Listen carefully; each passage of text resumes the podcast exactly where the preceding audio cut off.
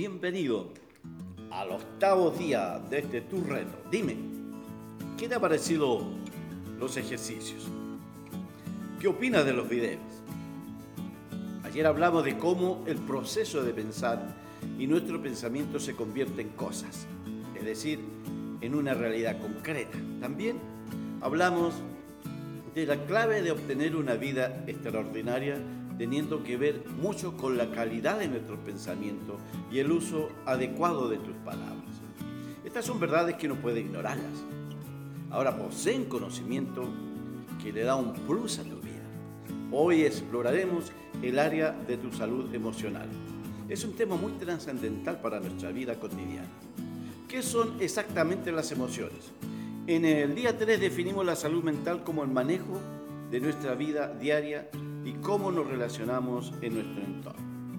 Esto es muy conectado, está muy conectado con la salud emocional, que es el manejo responsable de los sentimientos, pensamientos y comportamientos. Entonces, ¿cuál es la importancia de nuestras emociones? Primero, las emociones nos atrapan y son parte de la señal que nos manda el cuerpo.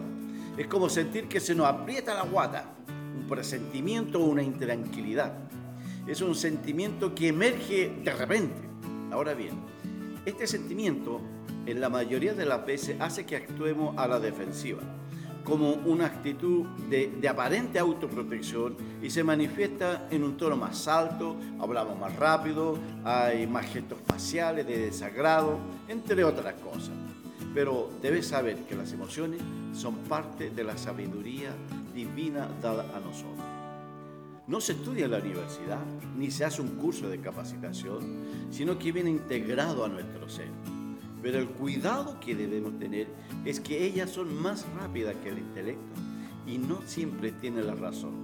Y muchas veces hay contradicciones lo entre lo que nos dice la cabeza, el intelecto, y el corazón, las emociones.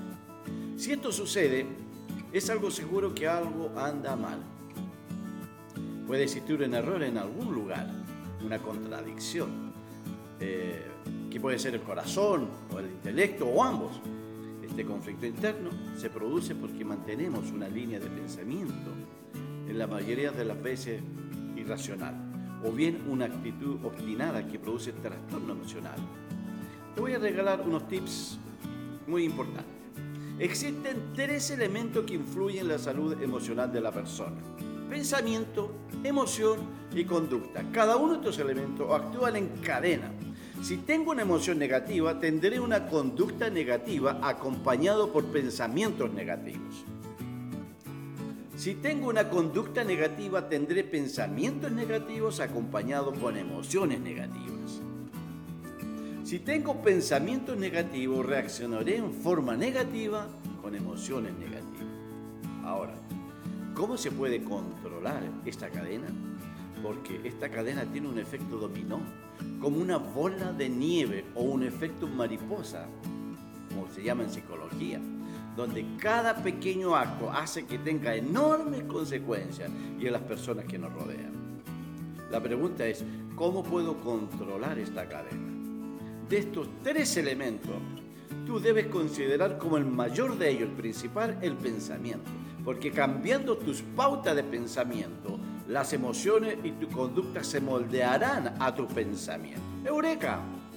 En todo momento del día experimentamos emociones, sea por fricción, porque nos defraudaron, o porque nos llamaron la atención, o simplemente porque algo no nos gustó. Por lo tanto, debes prestar mucha atención a no dar rienda suelta a tus emociones para que no seas prisionero de ellas. Debes tomar el control cambiando tus pautas de pensamiento por una mentalidad positiva, alegre y de éxito. Debes desarrollar esta habilidad para valorarla en su justa dimensión, porque ellas también cambiarán tu vida. Escucha bien, no debes prestar atención a lo que te dicen o a lo que te suceda porque ellas no te afectarán a menos que tú lo permitas, dándole el poder y la autoridad a los otros. Porque solo te afectará cuando tú pienses acerca de lo que te dicen o de lo que te suceda. Epicteto, un filósofo griego, dijo, no nos afecta lo que nos sucede, sino lo que nos decimos acerca de lo que nos sucede. Bien, te explico un, eh, poco más. El gran problema que ocurre en nuestro fuero interno es darle el poder o licencia a otro, a sus palabras. Todo puede afectarnos, pero el origen de ello no es precisamente el otro, sino uno mismo al darle atención y creerle a sus palabras. Cuando uno queda pegado y dice, me molesta lo que me dijo, ¿qué se cree él? En esta vida todo se paga. ¿Tengo una rabia? Bueno, esto es precisamente darle el poder a otro. Si lo que te dijo no es verdad, ¿por qué atormentas?